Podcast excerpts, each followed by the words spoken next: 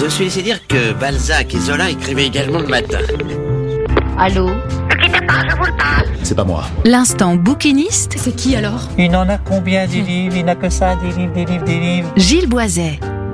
Bonjour, vous êtes bien calé sur Sun, le son unique, vous écoutez la chronique du bouquiniste. La chronique du bouquiniste, c'est le petit coin du vieux bouquin, c'est votre rendez-vous avec tous les livres, l'ancien comme le nouveau, avec les mots oubliés et tous les ouvrages délaissés de notre bibliothèque.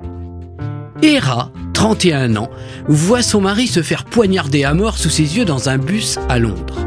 En état de choc et sans plus goût à rien, elle décide de partir à Prague où il l'avait demandé en mariage. Elle s'installe dans une petite pension de famille, tente mais en vain de prendre des cours de tchèque et arpente sans fin les rues de la ville en s'interrogeant sur l'absence de sens à sa vie. Très vite à court d'argent, sans travail et sans aucune envie de rentrer en Angleterre, elle accepte une mission de coursier que lui donne un homme louche, Mario, rencontré dans un bar. Elle doit faire passer une valise en Ukraine et revenir avec un bagage dans le coffre sans poser de questions. Tout ce qu'elle a le droit de savoir, c'est que le colis est un être humain.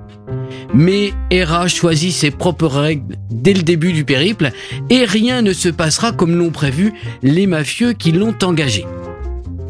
Tu marches dans les ruines est un roman, un thriller de Tyler Cavill paru aux éditions du Seuil en 2022. Si tu ouvres ce livre de Tyler Cavill, tu ne le refermeras pas avant sa dernière page. Tu n'auras pas le temps de vivre une vie, de vieillir un peu plus, de t'installer dans un bout d'existence plus consistant. Le drame éclate immédiat. Dès les premières pages, tu marches déjà parmi les ruines de la vie d'Hera. Le récit prend corps dès le premier chapitre, le tutoiement est de rigueur et la forme de la narration est particulière, juste assez déroutante pour être originale mais sans nuire à l'efficacité de l'histoire. L'auteur de ce livre, un jeune Canadien, dit avoir voulu devenir écrivain sans vraiment savoir comment s'y prendre. Il semble avoir réussi, il semble avoir rencontré la bonne personne et en avoir été bien inspiré. Car ce récit est captivant, il est à la fois rapide et lent, très cinématographique et introspectif. Il s'y accroche comme une sensation d'immédiateté qui lui colle comme une deuxième peau. Son écriture est efficace. Pourtant, Tyler Cavill y a soigné le style. Il est à la fois ancré dans l'action et dans la réflexion. Dans les vagabondages de l'esprit d'Hera, les personnages acquièrent ici identité et mouvement. L'angoisse est palpable, plausible même. Et le lecteur, ne sachant pas ce qu'au final l'auteur du livre a décidé, se prend à ressentir les mêmes espoirs qu'Hera, la même sensation de piège et de danger. Le tutoiement qu'à prime d'abord l'on ne comprend pas, qui a un peu perturbé mon début de lecture, s'avère être finalement un bel effet de manche finement joué, un rebondissement inattendu dans le récit.